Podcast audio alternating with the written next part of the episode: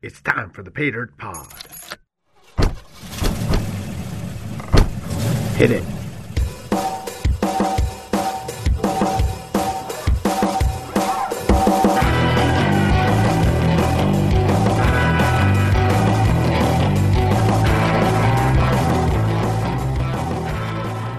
今回の不思議なキーワード裸体主義スムージー軍事用殺虫剤とジップシーブーツはい、こんにちこはん。にちは。フェーダートポットへようこそ。ようこそようこそ。マサです今日もまた。あ言っちゃったあやむです。大丈夫。今日もよろしくお願いします。よろしくお願いします。始まりましたえーね。ちょっとフライングしちゃいました。すいません。今回の回ははい。何についてエピソード4。はい。よく巷でオーガニック、オーガニックって言われてるじゃないですか。うんうん流行ってますね、なんそか。う。で、オーガニックってもともとどんなことなの？とか、うん。どういう背景があって、こう今流行ってるの？となか。そういったことをね。ね、あの、いろいろなこう角度から見て、はい。またそこでカリフォルニアが繋がってるということなので、なるほど。そこをね、あの、ご紹介していきたいと思います。お今回ちょっとね、ねいろんな情報があるので、はい2回に分けて、おで、今回なるほど1回目ということで、了解です。お届けしようと思ってます。パートワンはい。もともとオーガニックって、あやのさうんん、こう、どんなイメージあります、なんか、無農薬とかですかね。そうですよね。な。なんでしょう。生産者の顔が見えるとか。なんとかさんの。トマトとかよく言ってますよあね。と、全然意味分かってないんですけど、うんフェアトレード。まあでもそれも一緒ですよね。生産者が分かるとか。まあフェアトレード。そうですちゃんとしたプロセスを踏んでうん。できてるものどうやって作ってるのか。うん。そうですね。またオーガニックとは違うのかな。うん、でもきっとオーガニニックを、その各生産者がちゃんと証明してるっていうのもきっと一つの今の流れになってるのかもしれないですね。うんうん。そうすると消費者も安心してそうですね。食べれるというふうに思う。確かに。うん。で、もともと、あの、このオーガニックはい。まあ、まあ、有機栽培なことなんですけれど、おー。この農業っていうのはもう本当に一般的にはもはい。う数千年もずっと続いてやってきてることなんですよね。そうですよね、うん日本だって最初は狩猟民族から農耕民族になってみたいな、そうですね。はい、歴史で勉強した。ですよね。だからきっとそういう意味では本当にもう昔からのやってることをはい。今どういうような形でこう出来上がってきてるかっていうことがきっと今回のメインになると思うんですけれど、はいはいはい。まあ、あの、これまでこう歴史の中でね、うん。みんなが、こう、人、人類がやってきてる、こう、いくつかの、やっぱし、こう、栽培方法っていうのは、やっぱし、こう、成功を収めてる反面、うん。いろんな、こう、影もあるわけですよね。うん。それは何かっていうと、例えば土がこう枯れてったりとか、いろんな収穫が、こう、落ちてったりとか、質も落ちてったりとか、うん。それで最終的にさっきの土じゃないですけど、土地全体がね、うん。衰退していくようなことも、やっぱしあったわけですよね。それはやっぱり、それこそさっき言ったあの農薬であったりとか、まあなんか無理やり人工的なことをしてと、ね、いろんなこをダメにしてしまうとかあるんですかね。あったんでしょうね。うん。特にそのヨーロッパうん。では、その19世紀後半とか20世紀初めにかけて、はい。やっぱしこれら、こういったね、土の問題とかうん。あったので、はい。あの、質の問題とか量の問題とかもあったので、まあこれらの問題を解決するために化学肥料とかね、使うことによっ、て、まあ農業のす産業化っていうのをどんどん進めていったってことなんですけれど、なるほまあ最初の農産業へのこう、後期グループもどうしても出てくるわけですよ。やっぱし新しいことをやってね、うん本当にどこまで安全なのかっていうと、うんそういうのがまあイギリスとかドイツでも起きたわけなんですけれど、うん実際まああの、1920年代になると、やっぱしは新しいやっぱし方法をね、どれだけ安全なのかとか。そうですね、科学者がこう、訴えるわけですうん。ね。はいはい。まあ、それっていうのは、あの、いわゆる腐食土。ハムスハーミングって言って、はい。腐食土っていう、いわゆる土にこう、費用を与えて健康的な土をね、使って回していこうっていう方法なんですけれど、うん。それ、を、まあ、信じてる人が、こう、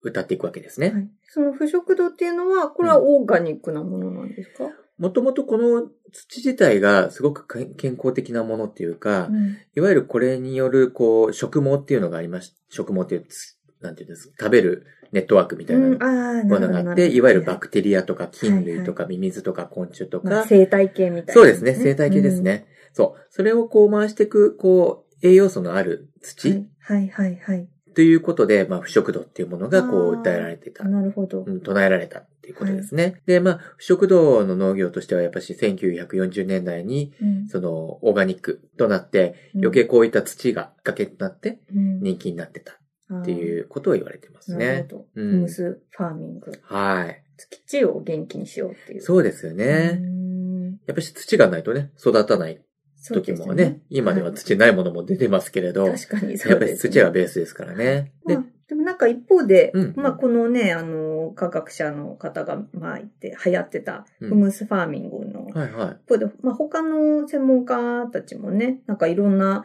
まあ新鮮なあの自然食品を取るとか、うんうんうん、あとなんかまあ健康的なまあ、それこそオーガニックな野菜を取るとか、はい、まあ、そういうことを通じて、まあ、より健康的なライフスタイルを送ろうっていうふうに、やっぱりあの、広めてってたみたいなんですよね。で、また別の微生物学者の人がいるんですけれども、はい。うんうん、まあ、福岡さんっていう、まあ、日本人の方、そうなんですよ、うん。この人なんかはですね、また別のオーガニック方法、まあ、ええ、この人は、あの、ちょっと面白くてですね、はい。まあ、もともと日本で学者さんとして働いてたんですけども、まあ、ラボ辞めて、はい、まあ、どうやって耕さずに、その、土をですか？土を。耕さずに。さずに、なんか穀物を育てるっていう、うん、なんか、そういう、なんか新しい方法を編み出してですね。うんうん、で、この方法で、それでもまあ隣人の農家さんと同じくらいの生産量でもすごい品質の高いなんかフルーツとか野菜とか穀物とか生産することができた。畑っていうとね、なんか耕すってイメージありますけどね。そうですね。うん、なんか不思議な、福岡さんはこれを一本の藁の革命っていうふうに、うんうん。あ、藁一本の革命って聞いたことあります。あ、本当ですか、うん、訴えて提唱してるっていうか、訴えて本出してるんですけれども、ね、このアイディアっていうか、これがまたあの、いろんな日本だけじゃなくて世界の結構農家とか、園芸家とか、農業家とか、はい、結構あの、感銘っていうかね、影響を与えたみたいなんですよね。ね、大きいですよね。こういった新しいやり方っていうんですか、すね、今までとはちょっと違ったね、はい、やり方っていうのは。で、実際、和歌山で、はい。生まれた方でね、はい、またジョージ大沢さんっていう。あれ？これも日本人の方ですか？日本人の方なんですけれど、はい、この方もですね、はい、まあ、あの、違うアプローチから、うん、まあ、健康のことを歌っていったと。よくあの、マクロビオティックはいはい、ね、なんか聞いたことありますね。うん、あの、やられてる方とかいらっしゃる豆っぽいのとか食べてますね。そうそうそう。要はまあなんか 健康的とか、長寿とか、まあ豆に限らずね、目指そうというあの方法の、まあ哲学っていうか、まあ考え方の、まあ創始者の方で、まあこの方はあの、ヨーロッパを回ったりとか、まあいろんな方にこう信念とかね、自分の考えを広げていって、まあかなり相当このマクロビオティックっていう、あの、有意義さっていうのを世界に広げた方なんですよね。これってどのくらい前のことなんですか？ねえっと、1900。もう100年前。あ、ごめんなさい。1900年くらいですよね、きっとね。うん。もうね、マクロビオって、最近のものかなと思ったら。最近のものかなって思ってましたけど、それくらいなんですね。古い頃から。という、うん、動きももうこの時にはあったということですね。まあそういうことで、えっと、はいこんなね、ちょっと日本人の活躍の話もちょっとさせていただいたんですけど、はい、またちょっと次の話もさせていただきたいと思うので、はい、ちょっと一回休憩を入れたいと思います。休憩、ブレイクで。はい。はい。またじゃあ、後ほど。Burn the fires and who still till the end. Raise your glass to the hard work. はい。えっ、ー、と、先ほど、えっ、ー、と、いろいろなね、日本人の方も踏まえ、含めて、はい、いろいろな説明をちょっとさせていただいたと思うんですけれど、はいはい、今回またちょっと視点を変えて、違うことをお話したいと思います。はい。ウィリアム・ペスターさんって綾野さんご存知です？聞いたことないですね。ね、私もちょっと今回初めて聞いた名前だったんですけど、はい、この方がですね、はい、ちょっと面白いことをやってるんですね。うん、はい。で、何かと言いますと、はい、リベンスリフォームって言って、い。わゆるこう、自然に帰るライフスタイルというものを信じてた人なんです。で、まあ、これは19世紀後半に、うん、あの、いわゆるドイツとかスイスで動いてた、うん、まあ、文化的な動きでもあるんですけど、はい、要はまあ、アルコールやタバコとかドラッグとかね、やめて、うん、ベジタリアンとか、いわゆる自然の中で育つとか、あとヌーディズム服を着ないとか、そういったある意味こう、原始的ですね。そうそう、原始的で自然に帰るっていうものをこう支持している。っていうことをリベンスリフォームっていうみたいなんですけど、まあ彼もこれの内容を信じてたっていう人なみたいなん。ですね。で、彼自身はもうアメリカをこう数年後、こう放浪するんですけれど、それで結局はですね、1916年頃かな、あの、南カリフォルニアのパームスプリングっていうあったかいエリアがあるんですけれど、はい、そこに落ち着くことになります。で、当時はね、まだあの、先住民族っていうのが、その土地に、はい、住んでて、はい、いたんですけど、彼はすぐ彼らに受け入れられるんですね。へえ、やっぱりその、考え方が。スタイルとか。合ってるんでしょうね。ねうん、もうだからすぐヤシのね、あの木でこう小屋も作って、自分でそこで生活してた子なんですけれど、まあ彼の生活スタイルもなかなか面白くて、あの、その当時はちょっと珍しく生の果物とか野菜のね、ダイエットをしながら、裸足で砂漠とか渓谷を放浪したりですとか、いわゆる本を読んだり書いたりギターを弾いたりとか、本当になんか自由奔放なあの生活をしてたんですね。ただまあそれだけではね、ちょっと生活もできないんで、そうですね。うん、杖をこう木から作ったりとかね、健康についてのこうヒントを書いたポストカードを売ったりとか、あとは自分の望遠鏡で天文のレクチャーをちょっと10セントでやったりとかね。ちょっとまあ、小銭を稼ぐ。っていう形で生計を、うん、立ててたっていうことなんですね。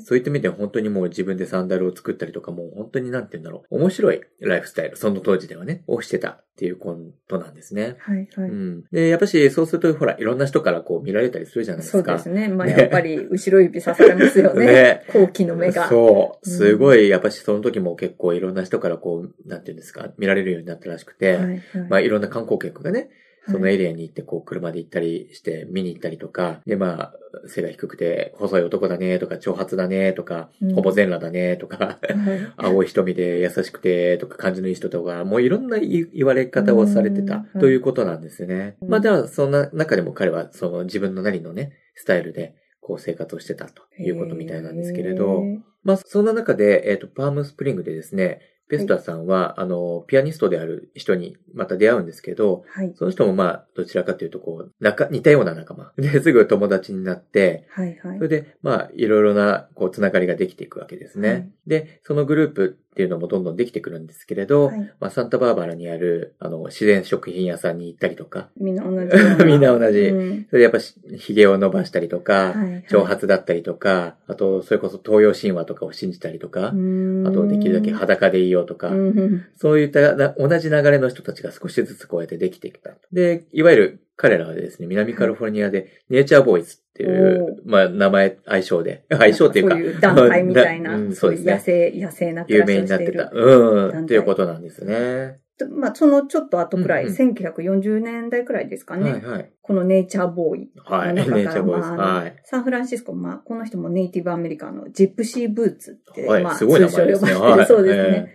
で、まあ、あの、彼もこの、まあ、あの、ネイチャーボーイズに参加することになるわけなんですけれども、はいはい、で、まあ、あと、後にもちょっと出てくるんですけど、まあ、ジム・ベーカーさんっていう人ですね。はい、これ、彼もやっぱりネイチャーボーイズの結構代表格として、うん。うん、まあ、また後でジム・ベーカーさんのことは説明しますけど、はい、まあ、ジプシー・ブーツさんが入ってくるわけなんですね。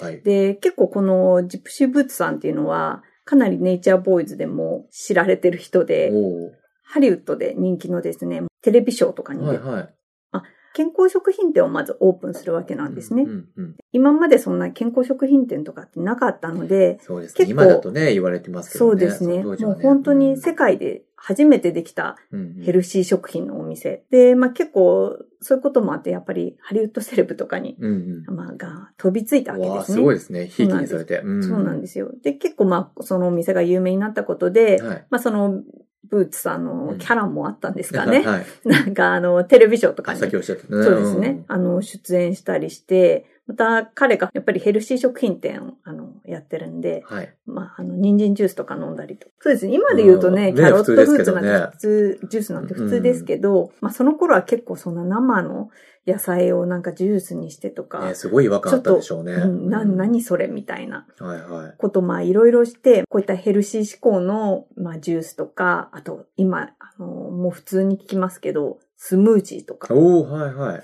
もうこれも彼が実はスムージーって考案したんですよ、ブーツさんが。すごいすごい。そうなんですよ。で、まあそういうの、まああの、実演販売じゃないですけどね、実テレビショーで、ね、テレビショーであの見せて、そう紹介したりとかして、ジプシーブーツは、まあ、その、なんだ、健康志向のなんか第一人者というか。で、まあ、また、すごいキャラクターもやっぱり立ってたので。だったんですよね。そうなんですよ。で、また60年代後半になる、そんなテレビショーとか、うん、あの、健康志向のね、うん、あの、お店だけじゃなくて、さらになんかあの、サイケバンドとかと ステージに立ったりして、うん、そうなんですよ。本当にニュージェネレーションはい。まあ、元祖ヒッピーみたいな。あ、なるほどね。崇められるように。こういう時からね、できたんですよね。なるわけなんですよね。とか、そういった生き方っていうのはやっぱしね、新しい人たちにね、やっぱし衝撃的だし、そうですね。バトンじゃないけれどね。うん、なんかしら、こう渡すものがあったんでしょうね。そうですね。うん、なんかあの、本当に彼らからすればヘルシー食品ってあの健康志向、すごく衝撃、新しい風が。ね、あったんでしょうね。うん、じゃあ、ここでもちょっと一回ブレイクを入れて、はい、また後ほど。はい。はい、どうも、ガラガラキッチンへようこそ。本日の紹介するレシピは、ネイチャーボーイズの愛したキャロットケーキレシピ。オーガニックキャロットケーキレシピなので、無論砂糖は入っていません。まずは材料から説明していきます。すりおろした人参 50g、みじん切りにしたデーツ 175g、レーズン 150g、水 300ml、無糖アップルソースまたはすりおろしたりんご 60g、シナモン小さじ1杯、オールスパイス小さじ1杯、ナツメグ小さじ2分の1、クローブ小さじ4分の1、小麦粉2カップ、ベーキングパウダー小さじ1杯、ベーキングソーダ小さじ1杯、サラダ油少々。では作り方です。えー、サラダ油と小麦粉をケーキパンに敷きます。そしてフライパンには人参、デーツ、レーズン、水、アップルソース、シナモン、オールスパイス、ナツメグ、あとクローブを入れ、混ぜて沸騰するまで煮込みます。その後弱火にして5分煮ます。そして煮たものを冷ましておきます。次に大きめのボウルに小麦粉、ベーキングパウダー、ベーキングソーダを一緒に入れます。そして先ほど煮込んだソースを、えー、加えてよく混ぜます。混ぜ合わせたものをケーキパンに入れ、それを180度で熱したオーブンで45分から50分間焼けば出来上がりです。そしてどうしても砂糖を使いたければ出来上がったケーキに粉砂糖をかけたりクリームチーズや砂糖でのフロスティングをするなんてこともありでしょうしかしそれがヌーディストであるネイチャーボーイズにバレたらあなたは服を着てさっさと街から出ていけと言われるかもしれません。はい。えっ、ー、と、今まではね、面白い人たちの、ね、話が続いてね、ネイチャーボーイズとか。そうですね。うん、テスターさんとか。ね。ちょっと濃いキャラクターの、ね、人たちをご紹介しましたけど、はい、今回はまたちょっと歴史の話、真面目な話を、はい、えしようかなと思ってます。うん、で、まあ、あの、世界第一次とか第二次大戦時、やっぱし食料ってね、どうしてもこう、不足に陥るじゃないですか。そうですね。うん、どこの国でも。ね。で、そんな時って、やっぱし、みんなからしたら、こう、配給される食事、食料とかで、こう、いっぱいいっぱいで、どんなところからとかどういう風に作られてるかとか知る由もないわけですよね。ね。もう本当にもらえるだけでありがたいですよね、うん。もう必死にね、獲得するっていうか、う食料をね、うん、入手するっていうのでいっぱいだったと思うんですけれど、うん、まあ、そんな中、あの、スイス人のね、科学者がですね、殺虫剤、今でも殺虫剤あれですけれど、はいはい。はい、殺虫剤の一つである DDT っていうものを発見しちゃったんですね。はい、で、まあもちろんそれってすごく大きな役割を果たすじゃないですか。で、それはまあ1942年に、まあ農場で使われたりしたんですけれど、はい。実際それってあの熱帯地の病気とかね、マラリアとかチフスとかペストとか、うん、いわゆる、うん、虫が運んできてね、こう、移る病気ってあるじゃないですか。怖い病気ですね。うん。そういったものとか、あと戦うためにもね、使われたりとか、それでまあ、いわゆるあの、本当に人を助けるっていう意味でも、やっぱり数百万人の命をこう救ってきたっていう貢献したものでもあるんですね。なるほど。まあ、ネガティブなものとは言い切れない。そう、そうですね。結局人のね、あの、役に立ったということでもあるんですけれど、まあ、そんな中、米軍がですね、第二次世界大戦中にそう、様々なこう、化学兵器を開発していくんですけれど、戦後、やっぱし、こう、農地でね、こう、殺虫剤として使う、こう、方法っていうのを見つけていくわけですよ。なるほど。もう、じゃあ、廃物利用みたいな。そうですね。もう、テクノロジーを、じゃあ、こっちに今度は利用しちゃおういろいろね、活用するってことでね。なるほど。で、それが、まあ、さっきの DDT とか燃油を混ぜて、化学品をですね、こういった化学品をこう空中スプレーで巻いていくんですね。怖いですね。うん。でもその当時はやっぱし目的としてはやっぱし顔を全滅させたりとか。うん、なるほど、なるほど。うん、していく。人のためっていう人体の、ことだったと思うんですけれど、まあ、それがですね、いろんな土地で使われるようになってしまったんですが、それによって蚊だけじゃなくてね、あの、いろんな昆虫とか、あといろいろなものがどんどん死んでっちゃったっていう、こう、副作用みたいなものが出てきたわけですね。まあ、そんな中、やっぱしここでこう、異論をする人もいるわけですよね。うんうん、もちろん。その一人がですね、はい、その環境調査家、あの、レイチェル・カーソンっていう人なんですけれど、はい、この人がですね、1962年に、もう、サイレント・スプリングというすごく影響を与える本を出すわけなんですよ。はい、で、この本っていうのは本当に人類がですね、時に繊細なこう、自然とのバランスに、もうマイナスな影響を及ぼしてるか。で、そしてこれらのね、あの、人類が使ったもので、こう、昆虫だけじゃなくて人間も含む、いわゆる生態系に影響を与えるよっていうことを、ここで歌ってるわけなんですよね。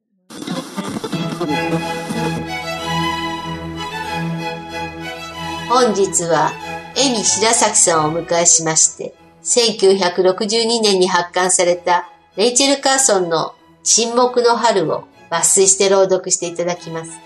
この本は政府と化学薬品企業の行為が一般市民を危険にさらしていることを指摘。共感した市民の反公害という大きなムーブメントを巻き起こしました。そしてそのことが非常に強力で人体にも有害な殺虫剤である DDT の廃止や後の環境保護庁の設立へとつながったのです。ぜひお聞きください。自然は沈黙した。薄気味悪い。鳥たちはどこへ行ってしまったのか。みんな不思議に思い、不吉な予感に怯えた。裏庭の餌箱は空っぽだった。ああ、鳥がいたと思っても死にかけていた。ブルブル体を震わせ、飛ぶこともできなかった。春が来たが、沈黙の春だった。いつもだったら、小松組、猫真似鳥、鳩、かけす、味噌サザイの鳴き声で春の夜は明ける。その他、いろんな鳥の鳴き声が響き渡る。だが、今は物音一つしない。野原、森、沼地、皆黙りこくっている。